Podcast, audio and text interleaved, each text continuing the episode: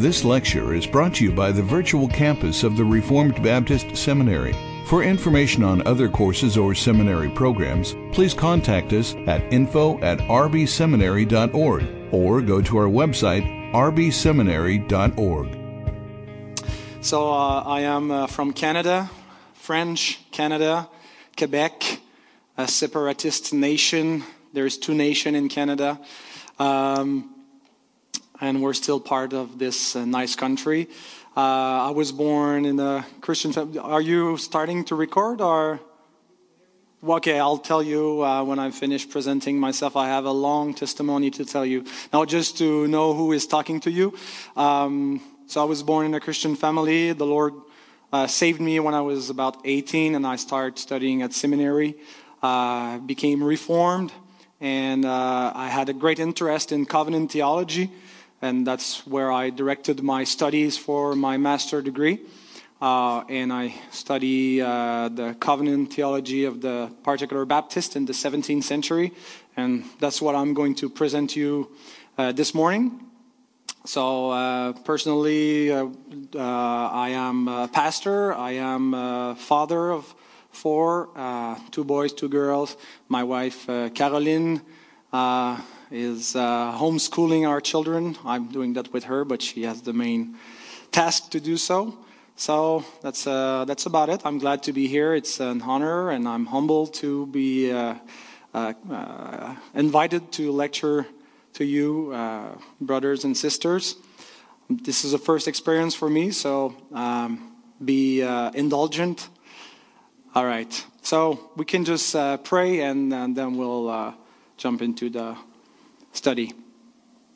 Our Father, we want to uh, take a pause and realize how great you are, how um, merciful and powerful you are. we are gathered to um, study your word together, try to understand um, how our forefathers understood it and we ask your blessings upon this, uh, these lectures, that they, you may use them to uh, strengthen our understanding of your word. May you use them to uh, raise our love for you, for your word, and better equip us to serve you. and uh, we pray for the the entire day. May you give us the strength needed and bless us through the fellowship we're going to have. And all this for your glory, our Father. In Christ's name we pray. Amen.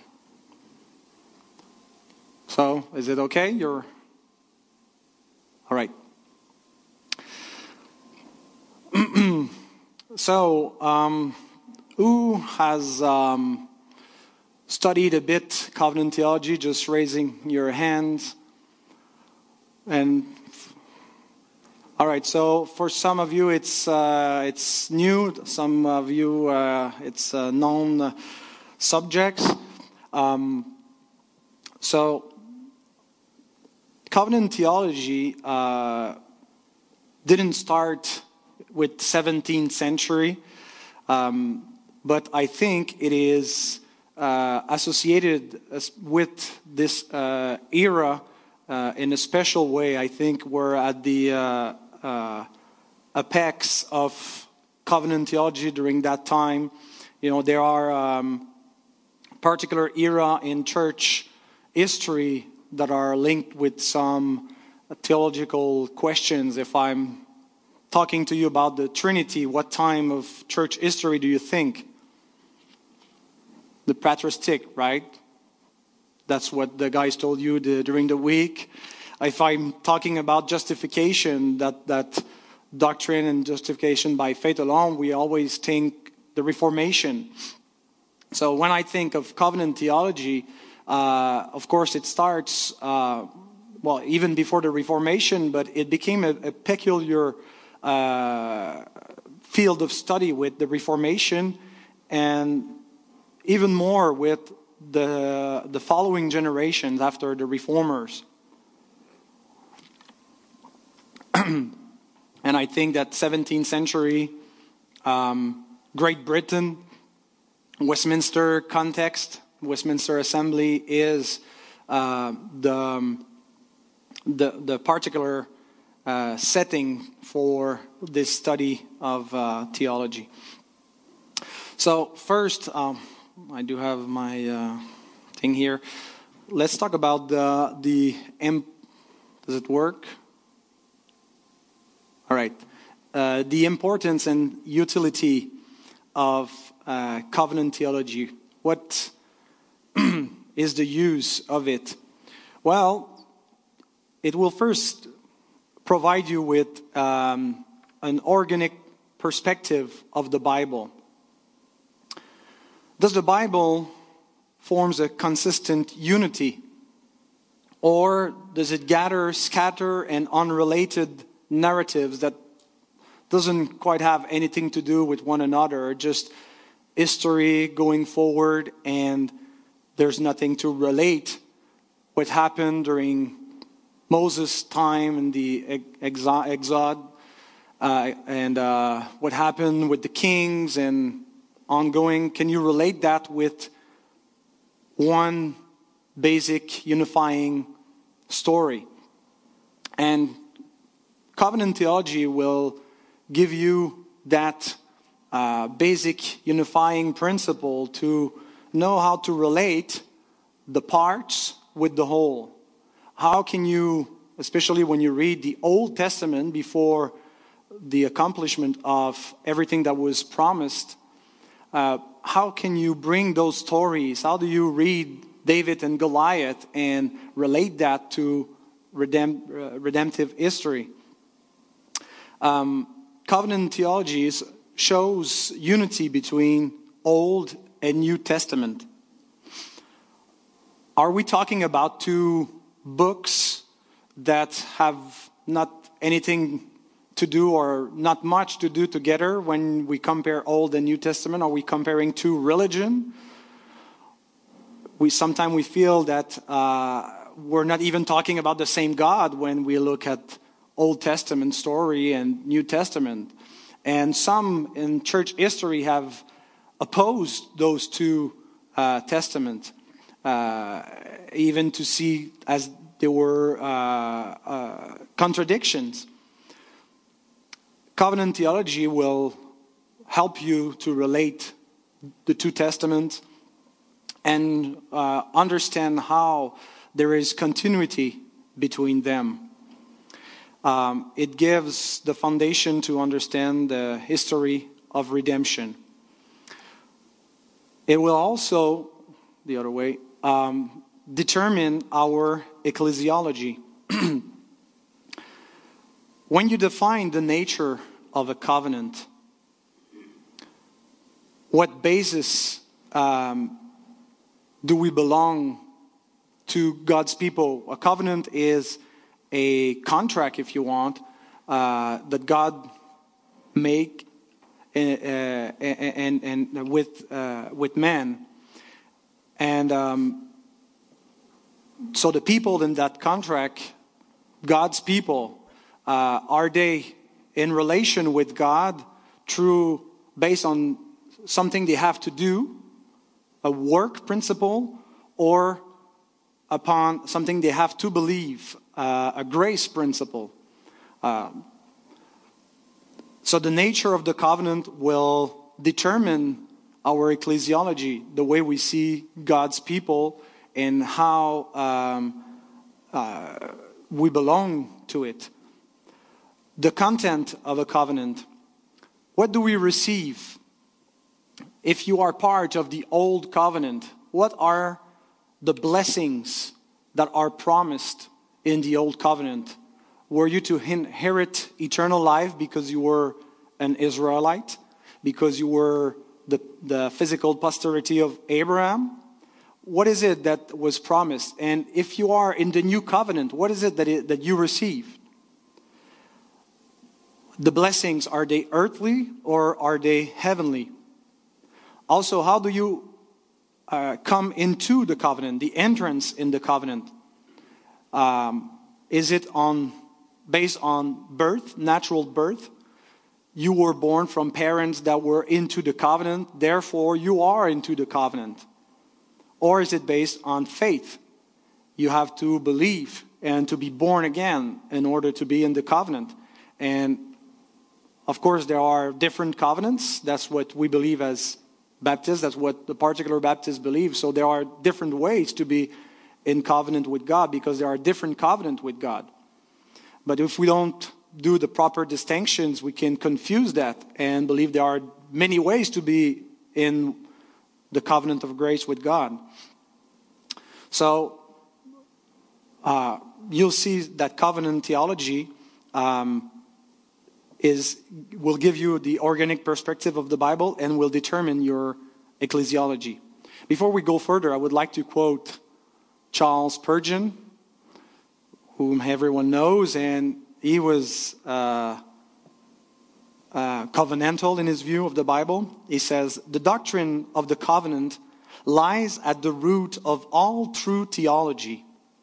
It has been said that he who well, understand, well understands the distinction between the covenant of works and the covenant of grace is a master of divinity. I am persuaded that most of the mistakes which men make concerning the doctrine, doctrines of Scripture are based upon fundamental errors with regard to covenant of law and grace.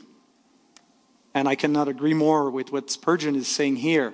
I think many of the modern con- controversy among the Reform, uh, the new perspective on Paul, federal vision, uh, pedobaptism, uh, the, and, and our view of church and baptism is based on covenant theology. Uh, we didn't develop uh, it's not it's not baptism that is the fundamental distinction between Presbyterians and Baptists. I think baptism is just the result of a more fundamental distinction between those two, which is covenant theologies, because we adhere to two different understanding of the covenant that we, uh, on one side, they are baptizing children, and we are baptizing believers only. And I'll, i hope that what I'm going to present to you in those lectures will help you uh, understand those two different views.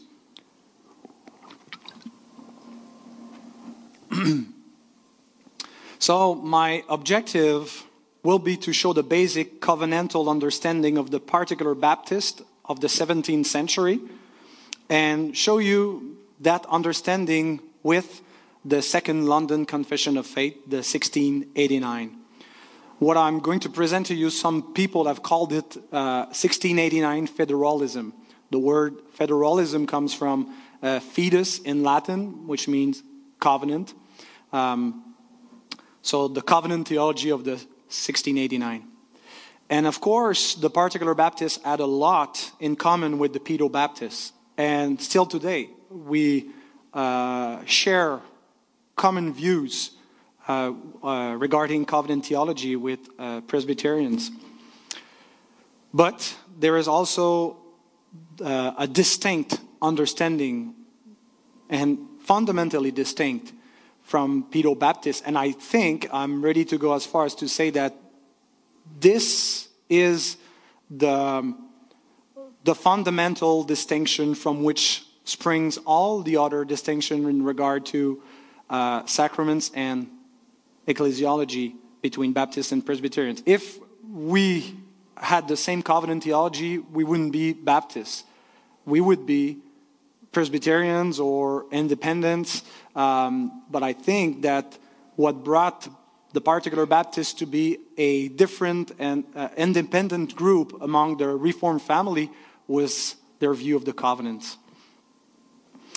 When we compare chapter 7 of the Second London with uh, the other confessions. Are you familiar with Westminster Confession of Faith, Savoy Declaration, and Second London? Those are the three main confessions of the Reform in Great Britain in the 17th century.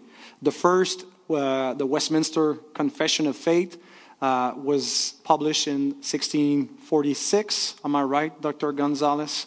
Sometime confusing date, but I think it's 1646 uh, and it was a, a major work, I think, an unprecedented precedent uh, uh, effort to bring many theologians, all reformed, but of different brand, if, if I may say that, um, to debate and discuss theology and uh, examine everything that was confessed through church history. So many things that have been said during the week concerning creeds and confession was uh, integrated into the Westminster Standards. Um, that confession was a Pedo Baptist Presbyterian understanding of theology. Uh, a few years after that, the, those we call independents or the Congregationalists, that's a word I have a hard time to pronounce, um, uh, came together and, uh, and produced a very similar confession of faith to the Westminster called the Savoy Declaration. Um, and uh, men behind that were uh, uh, Thomas Goodwin and John Owen, a major uh, theologian of that, that time. So they, they had a distinct, distinct view of uh, church. They believe in a uh, believer's church rather than uh, mixed uh, national church. They thought of a, a local church government. Um, and a few years after that, uh, in seven, 1677, uh, um, there was one church, Petty France Church, in London that wanted to uh, adopt a new confession. And um, what we believe is that what is the more uh, plausible explanation for our confession is that there were two pastors uh, of the, that church, um, Pastor Collins and Coxe, who examined the the two confession, Westminster and Savoy, and produced the Second London Confession of Faith that was adopted by the church in 1677, and we call it the 1689 because uh, of the, the act of toleration that came that, upon that year and the first General Assembly of the Particular Baptists, and they adopt that confession of faith. So, do you know how many paragraphs each of those three confessions would have the same chapters? Uh, they are very similar when you compare them uh, side by side. When we come to chapter 7, all three of them uh, uh, treats about the, the, the, the covenant theology. Um, the, the London Baptist Confession have only three paragraphs in that chapter. The Westminster have six, and the Savoy have five. So, this is a major area of disagreement.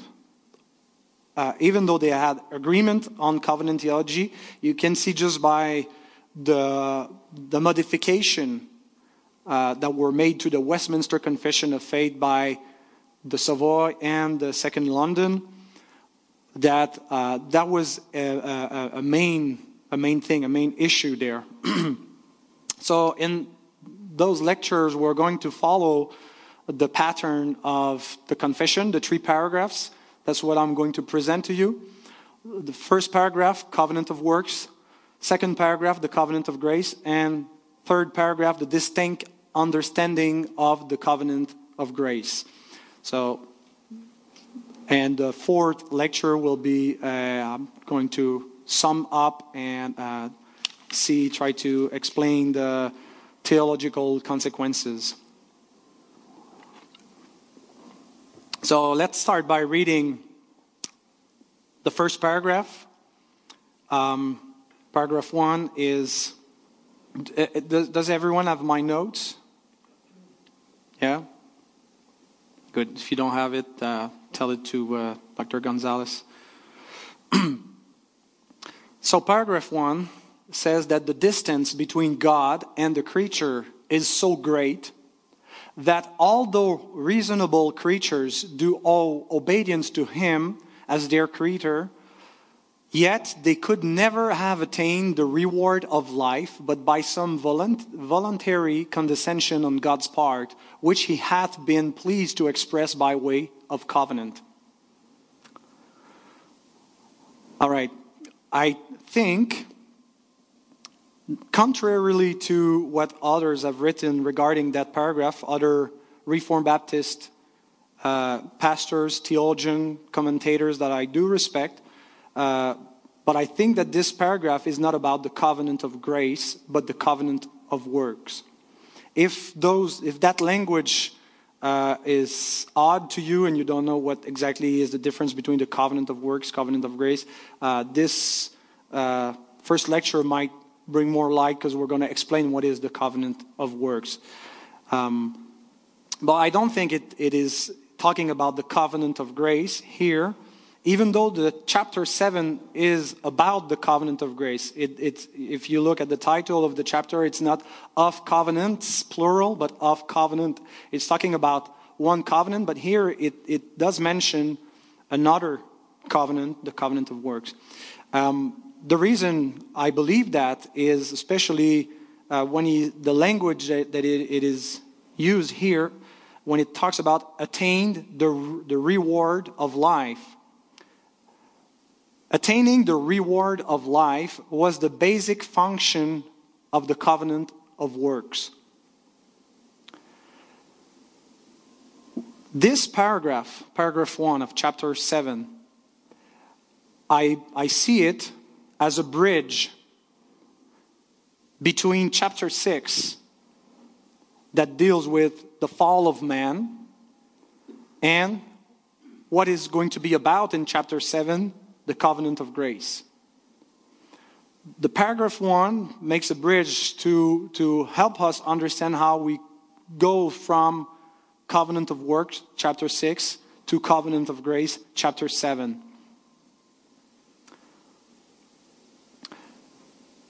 What was to be attained by works? What Adam, Adam had to attain was life, the reward of life. That's how the Reformed understood the covenant that God made with Adam in the beginning. There was the tree of life there. Adam received a commandment to obey God. He was threatened by death if he, if he disobeys. Uh, so he had to attain eternal life. Um, he was not created uh, in his final condition. Adam was created with something to attain, eschatological, eschatological life. Um, and the covenant of works was what was given to Adam in order to accomplish that and seal the righteousness for the entire creation as the covenant, covenant head of the world. And if Adam had succeeded we would be in heaven. We would be in a sinless world. in order to understand chapter 7, it is necessary to understand what the covenant of work is, even, even if it's not uh, firstly about the covenant of works in chapter 7. We need to, to, to get what the covenant of works is. chapter 6, 7, and 8 in the Second London Confession of Faith, form together a unit of covenant theology. Chapter 6 present the broken covenant of works. Chapter 7 present the covenant of grace, which has replaced the covenant of works, which will bring what covenant of works was supposed to bring uh, by, uh, and is presented as the sole means of redemption to the broken covenant of works. And chapter 8 present to us the mediator of the covenant, Jesus Christ. In chapter 8, you have the person and the work of Jesus Christ uh, and how he established the new covenant, which in Baptist understanding is the covenant of grace in historical context. More uh, uh, about that later. So, what is the covenant of works? I uh, provide you with a definition here. Um, I composed a, a, first draft for that definition, sent it to a couple of uh, pastors and, and, and, theologians that uh, rewrote things. And uh, so that's, that's a homemade, but I think accurate understanding of covenant of works. The covenant of works was established with Adam as a representative of his entire posterity. So Adam was not acting just for himself in that covenant, but he was the head, the representant, the representative of his entire posterity. He was representing you and me and every human being. This covenant required of man a perfect obedience to God's word, including a law of universal obedience written in his heart and a particular precept of not eating the fruit of the tree of knowledge of good and evil. It promised eternal life if the condition of obedience was accomplished during the probationary period and threatened of death if the condition was broken. Those two uh, uh, promise and, and threat were uh, symbolized by the, the tree of life and the, the, the, the, the threatening of death if he disobey. Adam failed, and by his disobedience, death entered the world and spread to all men. So this, this is based on Romans 5 where Paul explained how sin get into the world and how his fall, his disobedience affects us all. It's because of a covenantal uh, framework uh, upon which Adam was created. His personal disobedience become the original sin and is imputed to all his posterity. And the only way we can properly understand those uh, realities in, it is in a covenant structure, which we call the covenant of work. But that's not the end of the story. Christ came as the second Adam, the last Adam, and as a representative of the believers, entering into a covenant of works. Not the same covenant of works, but another covenant of works that was provided by the Father for Christ to accomplish in order to save us from the first broken covenant of works uh, uh, under which we were condemned.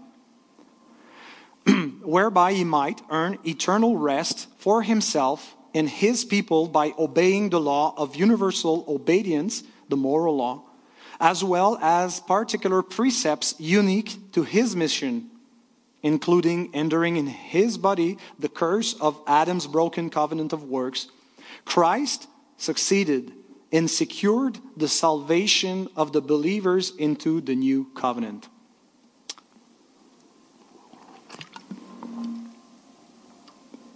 Now, did the particular Baptist confess this doctrine? Some have questioned this uh, possibility. And one of the reasons why they're not sure if the particular Baptist endorsed the idea of a covenant of works with Adam, it's because the expression covenant of works was removed from the confession in most of the place the places in the, the, the, confession of faith where it was it used to be in the westminster in the savoy but when you, you compare it to the second london you don't find as much that expression. So some people believe that because of that uh, it's it's an, a clue not a clue a, a um, an indice so find that in your French translation dictionary, uh, that the, the particular Baptist, uh, if they didn't reject that doctrine, at least they were questioning and doubting of its uh, orthodoxy. Well, um, after reading many of uh, the treatises and works of particular Baptists, uh, I came to the the conviction, uh, the certitude that they didn't reject that. They, they, they confess it, they use the same language.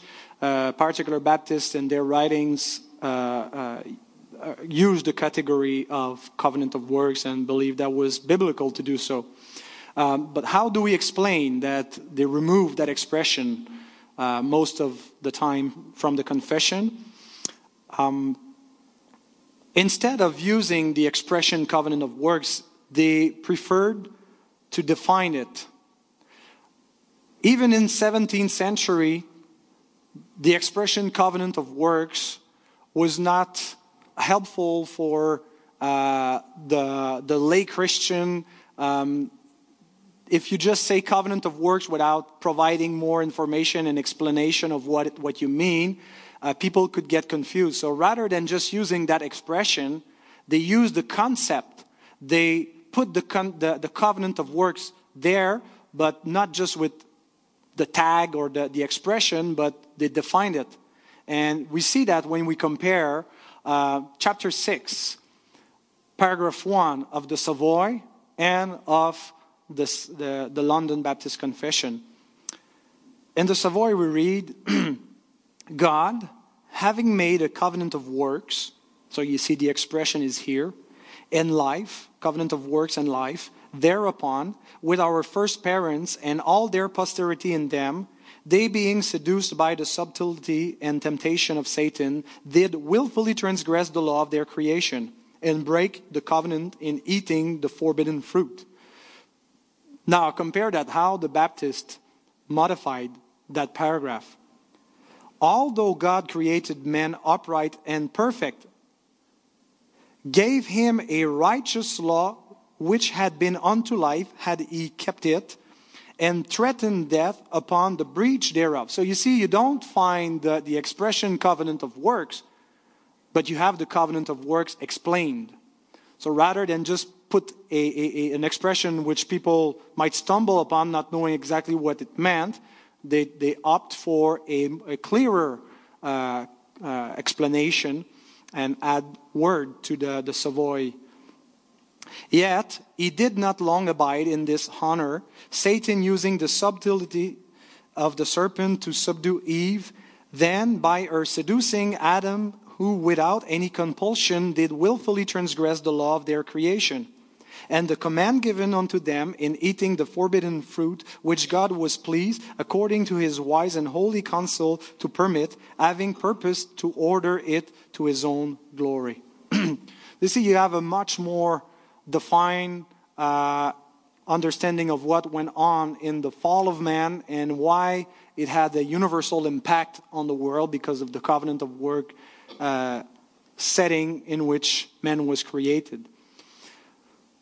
So the London Baptist Confession doesn't use the expression covenant of works in many of instances where it presents it, but it confesses the doctrine nonetheless and gives a more complete definition of it. Um, here are the things that we need to find in the confession to find the covenant of works.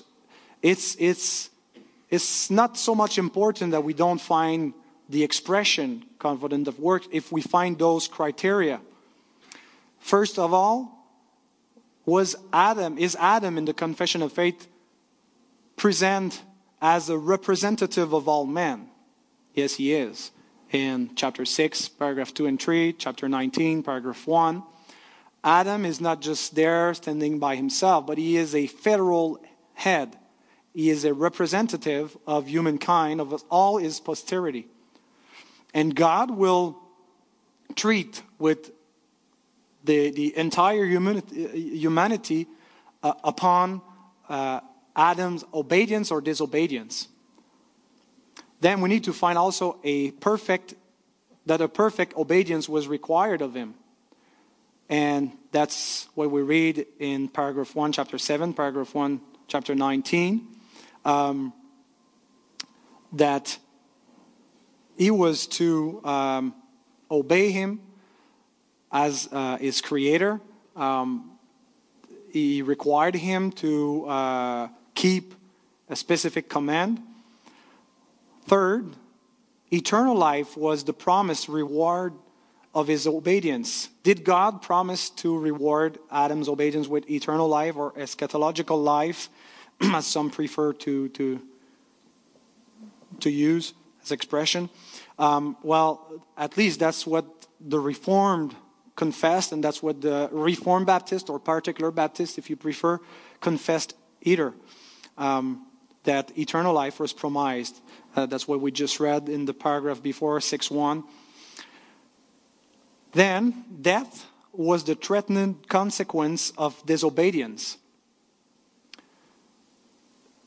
And finally, Christ accomplished the law and freed believers from the covenant of works or from the curse of the covenant of works. If you find all those elements, it doesn't matter that you don't see the expression covenant of works because you have the doctrine of the covenant of works that is presented in the confession. I think our confession uh, confess this doctrine. And that's what 7 1 is referring to when we read that the distance between God and the creature is so great that although reasonable creatures do owe obedience to Him as their creator, yet they could never have attained the reward of life but by some voluntary condescension on God's part, which He had been pleased to express by way of covenant. Um,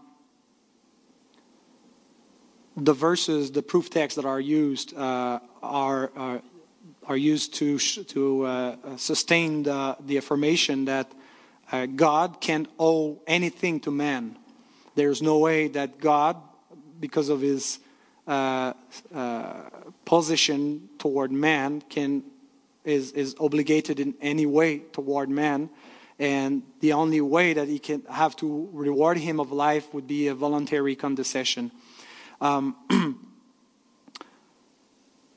so 7.1 is a reminder of the covenant of works that was broken, chapter 6.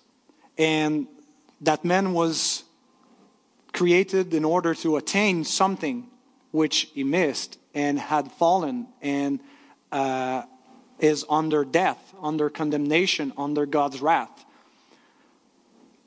So 7 1 reminds us of all this, of the curse state of man. And reminds that because we now need to see how we can get out of this curse. How can we be redeemed?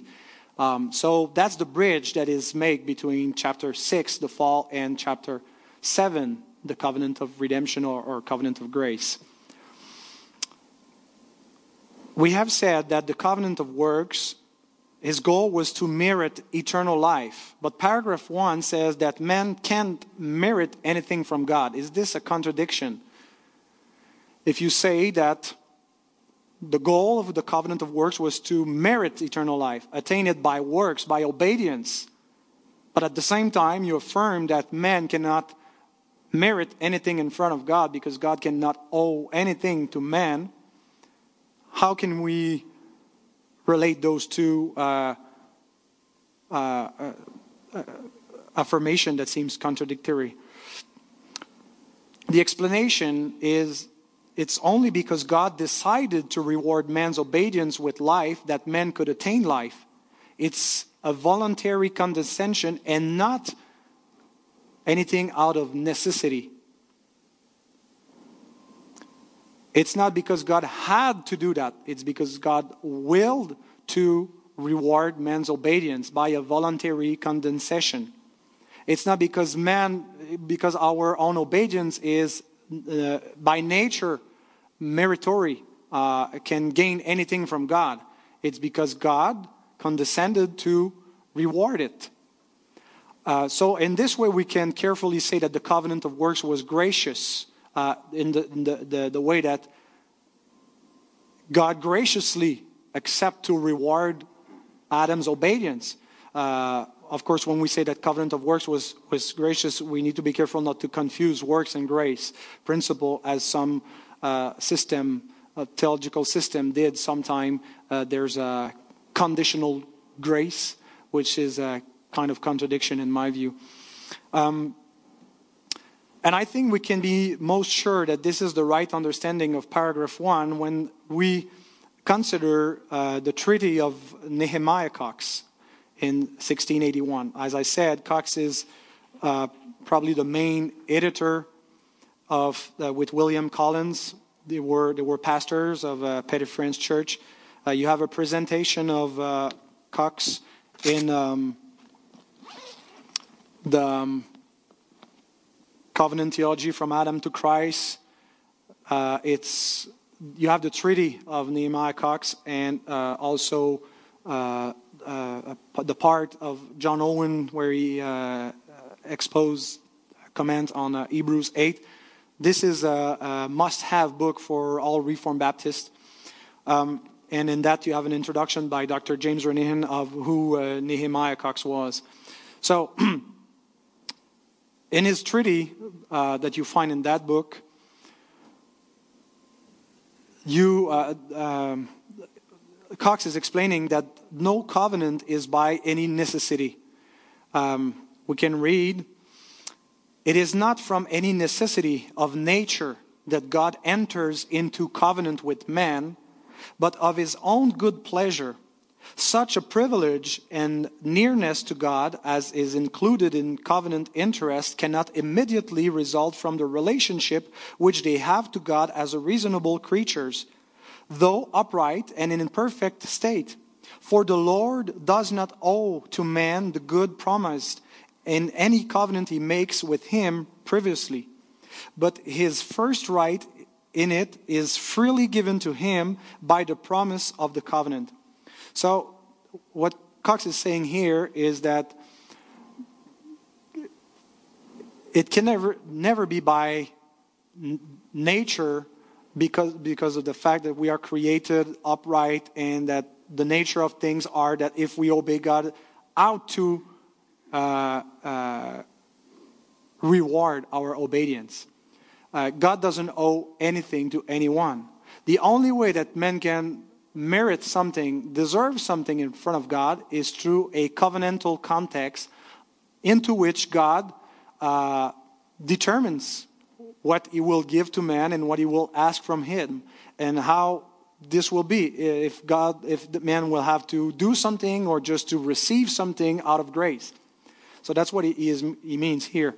If we read another quote from his book, where he says that the reward is gave, given by gracious condescension. Um, yet, this restipulation, is it a word that you are familiar with? Uh, what it means is a restipulation in a covenant is what is required. Do something or believe something so, yet this restipulation and consequently the way and manner of obtaining covenant blessings, as well as the right by which we claim them, necessarily varies according to the different nature and terms of those covenants that God at any time makes with men. That's just uh, what I told you. If it's a covenant of works, the blessing that God promised will be obtained in a specific manner proper to a covenant of works. You'll have to obey, you'll have to do something Israel wanted to have some blessing in the land, they had to obey the conditional uh, elements of the covenant that God made with them. But in a covenant of grace, you want to receive the blessing, God says you have to believe, you have to have faith. Um, so that's what a restipulation is, and it will varies according to the nature of a specific covenant. If the covenant be of works, the restipulation must be by doing the things required in it, even by fulfilling its condition in a perfect obedience to its law. Suitably, the reward is of debt according to the terms of such a covenant.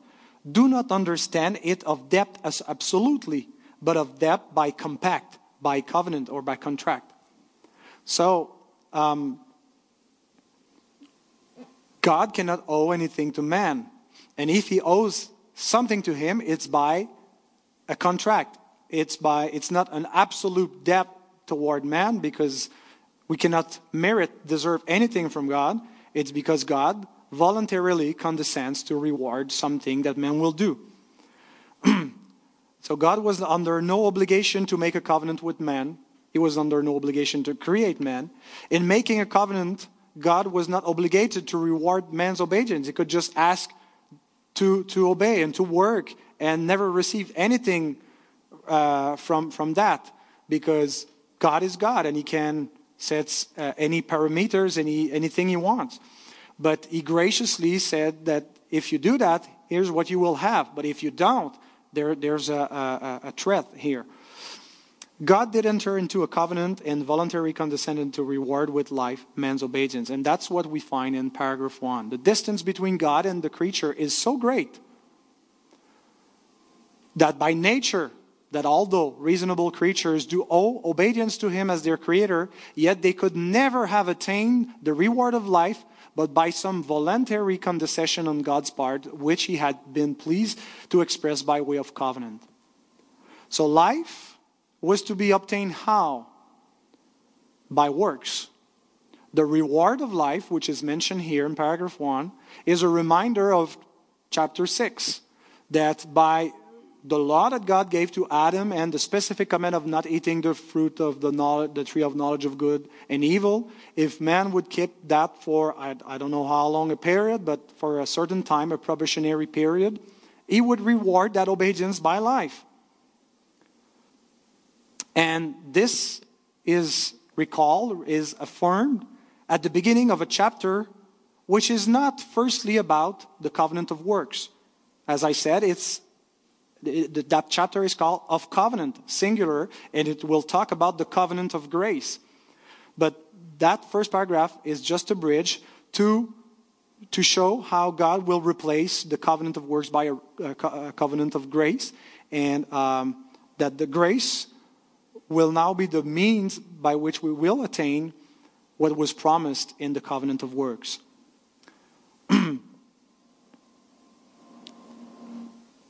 All right, so this brings us to the next paragraph uh, that we are going to see uh, in the second lecture.